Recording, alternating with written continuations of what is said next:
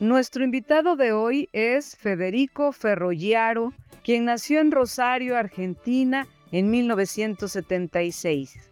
Profesor de letras y docente a nivel medio y universitario en la Universidad Nacional de Rosario.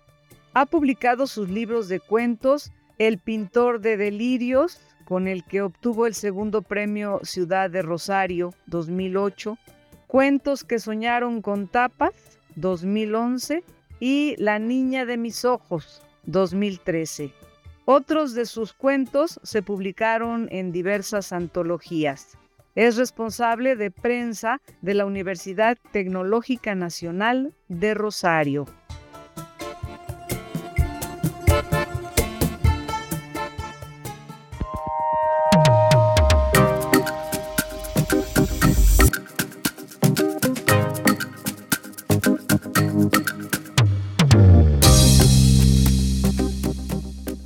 Oye, lee y dile. Es el espacio radiofónico de la editorial de la Universidad Veracruzana, sus libros y sus autores. Literatura, ciencia, tecnología y arte. Todo el pensamiento universitario cabe en un libro.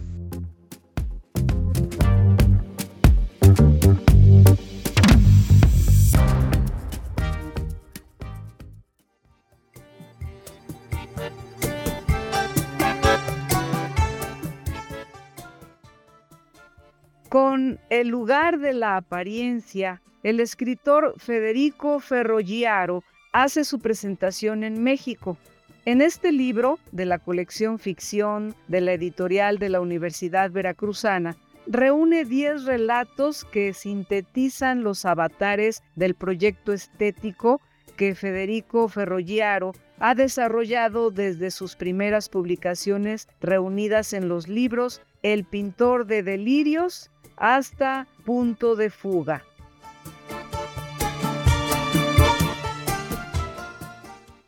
En sus relatos, Ferrollaro se desplaza por las fronteras del realismo y recrea con la misma precisión espacios citadinos tanto como ambientes rurales. Las atmósferas inquietantes que así crea enmarcan conflictos en los que los personajes se debaten entre el infortunio, la miseria y la grandeza humana. De igual forma, los narradores de Ferrogiaro son contundentes, seducen al lector, lo sorprenden, lo desgajan.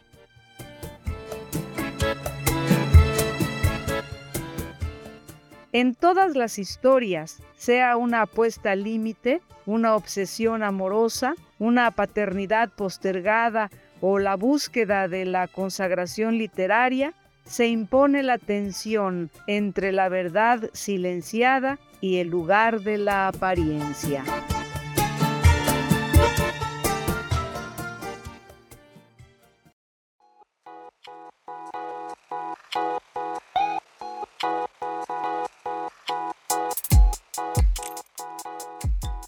Tal? ¿Cómo están? Nos da mucho gusto estar de nueva cuenta en este programa de la editorial de la Universidad Veracruzana, hoy en Ley Dile, en algunas grabaciones que hemos venido haciendo de manera especial con motivo de la FIRU y algunos visitantes que se encuentran con nosotros. Y está aquí con nosotros también, como siempre, Alma Espinosa. ¿Cómo te va, Alma? Hola, ¿qué tal, Germán? Pues es un gusto, como bien dices, estar en este contexto de la Feria Internacional del Libro Universitario que celebramos en esta ocasión en la Universidad Veracruzana y aprovechamos desde luego la presencia de autores que nos visitan desde otros países, como en este caso desde Argentina. Recibimos a Federico Ferrogiaro, quien nos va a comentar acerca de este libro que recién publicamos, El lugar de la apariencia. Federico, bienvenido a nuestro país, a la FILU. Y bueno, pues cuéntenos acerca de este libro. ¿Por qué es el lugar de la apariencia? Bueno, muy buenas. Gracias Alma, gracias Germán. Un placer estar con ustedes y estar acá en, en Jalapa, en México, conociendo y en el marco de la FILU, de esta actividad tan pero tan convocante y que tanto entusiasmo genera. Bueno, el lugar de la apariencia un poco eh, tiene un doble juego, ¿verdad? Porque Eh, por un lado, eh, hablar de lugar es darle una suerte de forma espacial, un punto concreto a lo aparente, es decir, circunscribirlo a una espacialidad, como si fuera un sitio en el cual está lo aparente. Y por otro lado, el lugar refiere al puesto, a, un orden, a una posición, a una jerarquía y la importancia que tiene dentro de esa jerarquía la apariencia en el mundo. Es decir, este juego entre lo real y lo aparente, bueno, qué lugar ocupa lo que parece ser en contraposición a lo, a, lo que es. Y bueno, y ahí también entramos un poco en, la disputa de qué es lo real. Muy bien, un poco estos cuentos tienen, más allá de estar escritos en, diversas épocas, de, pertenecer a, a, distintos libros que fui publicando en, en Argentina, eh, tienen como un espíritu común que es justamente esa inestabilidad de lo real y esa potencia, esa fuerza que tiene lo aparente. Y digamos que el alimento del cuento, que son cuentos los que aparecen aquí en este libro, es precisamente la apariencia, la ficción y lo real. Con todo eso juegas. Y de ahí, cuando vi el lugar de la apariencia, dije, va a haber un cuento que se llama así. Pues no, no, no, no hay ninguno que se llama así sino que es justo el lugar de la apariencia, el territorio del cuento, yo diría, ¿no? Exacto, es el lugar de la apariencia también es de alguna manera el lugar de la ficción, ¿verdad? Ese, ese lugar en donde la, la tensión y el juego del lenguaje eh, construyendo mundos eh, y provocando sensaciones, nos instalan en, un orden diferente al de lo real. Y acá en mis cuentos no hay una voluntad realista en, un sentido pleno. Y creo que esa es, es, la columna vertebral, es el espíritu común de todos los relatos, más allá, como decía, de las diferentes épocas en las cuales fueron escritos. Y bueno, no hay un cuento que se llame El lugar de la apariencia porque a lo mejor los 10 cuentos tienen en común, un poquito más, un poquito menos, esa, esa cuestión de juego de la, de la ficción, de lo ficcional, pero dentro del relato. Ah, ya hablando de los cuentos, me llama mucho la atención uno que me remitía a este momento precisamente. Hay un cuento que se llama Bebelplatz, que es una entrevista en casa del quien está narrando y cómo es esta situación del entrevistador que observa todo a su alrededor y el entrevistado que observa al entrevistador. Entonces, cuéntanos de ese cuento y cómo es que se sitúa en este momento. Bueno, e, e, ese, juego a mí me resulta muy interesante. Yo creo que eh, cuentos sobre escritores hay muchísimos y creo que los escritores tienen, tenemos una mala inclinación a escribir mucho sobre escritores y que nuestros personajes sean escritores y los narradores sean escritores. En este cuento puntualmente, Bebelplatz, me interesaba ese, lugar del escritor no reconocido en su tierra y que de pronto tiene que irse por diversas razones de, un campo literario estrecho, chico o en desarrollo y que, bueno, se interesa mucho por, contar o por narrar su mito, por construir su apariencia eh, por sobre la, historia real que lo une. Y creo que este, este, este, juego que estamos haciendo ahora de conversar, de entrevistarnos, es eh, de alguna forma para un escritor un, modo de armar su propio relato, ¿no? Y, cómo en cada entrevista que uno, que uno da o que tiene la oportunidad de conversar con, con distintas personas, sean bueno, en este caso ustedes de, acá de, México o, en Argentina, uno va construyendo un relato de sí mismo, una narración personal que a veces es totalmente diferente a la, a la anterior y diferente a la posterior que va a ser. ¿Cómo vamos construyéndonos como, como escritores también de una manera distinta, jugando con, con la propia ficción, con la autoficción, con cómo nos construimos.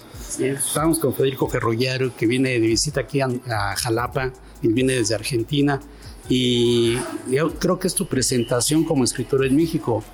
Y, y la editorial de la Universidad Veracruzana pues te abre las puertas aquí para darte a conocer aquí en nuestro país. ¿Cómo llegas a la editorial? Eh, y, por qué propones estos cuentos? Que de alguna forma es una selección de cuentos de otros libros, ¿no? Bueno, eh, varias preguntas, Germán, así que vamos a, tratar de responder eh, bien y, y con solvencia. Eh, bueno, para mí es, un, te imaginarás el orgullo que es tener la oportunidad de que una editorial como La Veracruzana me, me esté publicando, me abra estas puertas, me dé esta posibilidad y además, bueno, del placer de, de viajar, de encontrarme acá en Jalapa, de, de dialogar, de conversar con, con editores, con, con lectores, es eh, un sueño hecho realidad. Y un poco en este sueño tiene que ver eh, Javier Núñez, el escritor, eh, bueno, coterráneo mío, un gran escritor, una de esas bestias de la literatura, que, bueno, ganó en el año 2012 el premio Sergio Galindo, el premio de primera novela y tuvo la oportunidad de, publicar eh, esa novela eh, La doble ausencia, una excelente novela acá en México, y por los contactos que tenía con, eh, con el director de la editorial, Agustín, que le extendió la invitación a ver si conocía autores de, de Argentina que tuvieran interés en... Y bueno, cuando Javier me lo dijo y a otro grupo de escritores también, todos estábamos todos estábamos muy entusiasmados. Y bueno, yo tuve la suerte de que eh, estos 10 textos le, gustaron a Agustino o al editor o a quien sea que haya sido, que haya tenido ese momento de locura de, elegir estos cuentos. Pero eh, yo creo que hice una apuesta fuerte porque de los cinco libros de cuento que tenía publicado, elegí los que para mí eran los 10 mejores. Es decir, puse como decimos allá, toda la carne en el asador, es decir, no me privé de, nada, puse los mejores cuentos confiando en que, bueno, eran, allá tenían muy buena recepción, incluso algunos fueron hechos cortos, eh, digamos, fueron convertidos en cortos cinematográficos y además a mí me interesa mucho lo que dice el lector, el lector común, no el académico, sino el, lector de la calle que dice, va, leí el, la pierna y el juego y oh, qué cuento, y parece, parece Onetti, se parece a esto. Y bueno, eso es eh, también como en los programas de televisión hacen el voto de la gente, bueno, eh, a mí el voto del lector también me, me amiga o me pone de punta con algún cuento. Y acá creo que los 10 que elegí, que además tienen, le descubrí yo que tenían este, esta esencia en común de del juego entre lo real y lo aparente, tenían la, particularidad de ser cuentos eh, logrados y que resistían el tiempo, porque también hay cuentos que envejecen. Estos me parece que se mantienen vigorosos y jóvenes. Quiero creer que es así. Así como en el fútbol existe el 11 ideal, este es un libro del 10 ideal. ideal, así es, así es, Germán. No, no, de Newell. Bueno, oye, cuéntanos acerca de estos cuentos. Hemos hablado de, uno, pero también eh, es muy interesante eh, desde dónde narras, desde la primera persona. Hay otro cuento que habla desde la segunda persona que a mí me gusta mucho cómo, cómo se refiere hacia la persona, hacia el lector. Siento que es un, es un contacto más eh, cercano, directo con el lector, ¿no? Cuéntanos qué es lo que tú prefieres, hablarle así directamente al, lector o, hablar desde tu experiencia o desde un poco más lejos, desde una tercera persona. Cuéntanos cómo te gusta a ti narrar. Bueno, eh, yo creo que tengo una, una inclinación al uso de la primera persona, pero esa primera persona, eh, bueno, muchas veces no tiene nada que ver con, el show autoral, digamos, es verdaderamente una, una voz que se crea. Me interesa mucho la construcción de ese, de ese narrador, de ese, de ese personaje. Eh, no sé, pongo por ejemplo eh, el, cuento, el de la niña de mis ojos. O sea, componer un personaje de un, de un profesor de historia, de, de, un hombre que está ahí eh, frisando los 40 años, que tiene una parte de la vida hecha y otra deshecha, y que de pronto descubre eh, que una chica que es alumna suya y que es una alumna rebelde eh, puede ser su hija eh, bueno, esa tensión, ese conflicto me parece sumamente interesante. Pero más interesante me parece que la, voz que cuenta tiene que estar bien construida, tiene que ser una voz verosímil, capaz de sostener 60 o 70 páginas de, relato de una manera interesante y agradable para, para, el lector. Creo que el de la segunda persona al que hace referencia Alma es Recuerdos del que no soy, ese.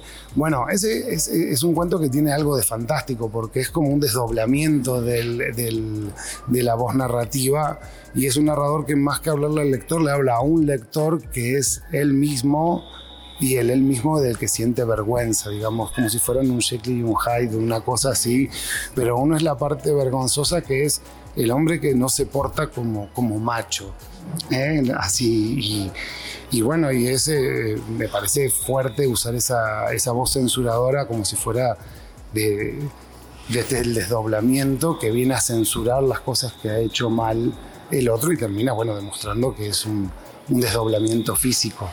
Eh, pero me interesa mucho, sí, el, trabajo sobre la voz narrativa y bueno, y a lo mejor ahí se cuelan muchos modismos o muchos modos de decir típicos de, los argentinos, ¿no?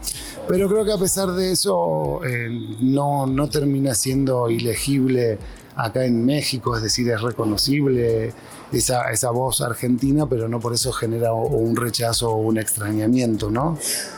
Me parece que son voces narrativas que, resultan cercanas y, familiares y que, y que sostienen la atención del relato, ya sea en la primera o en esta segunda deformada o bien en, los pocos casos que voy al narrador en tercera.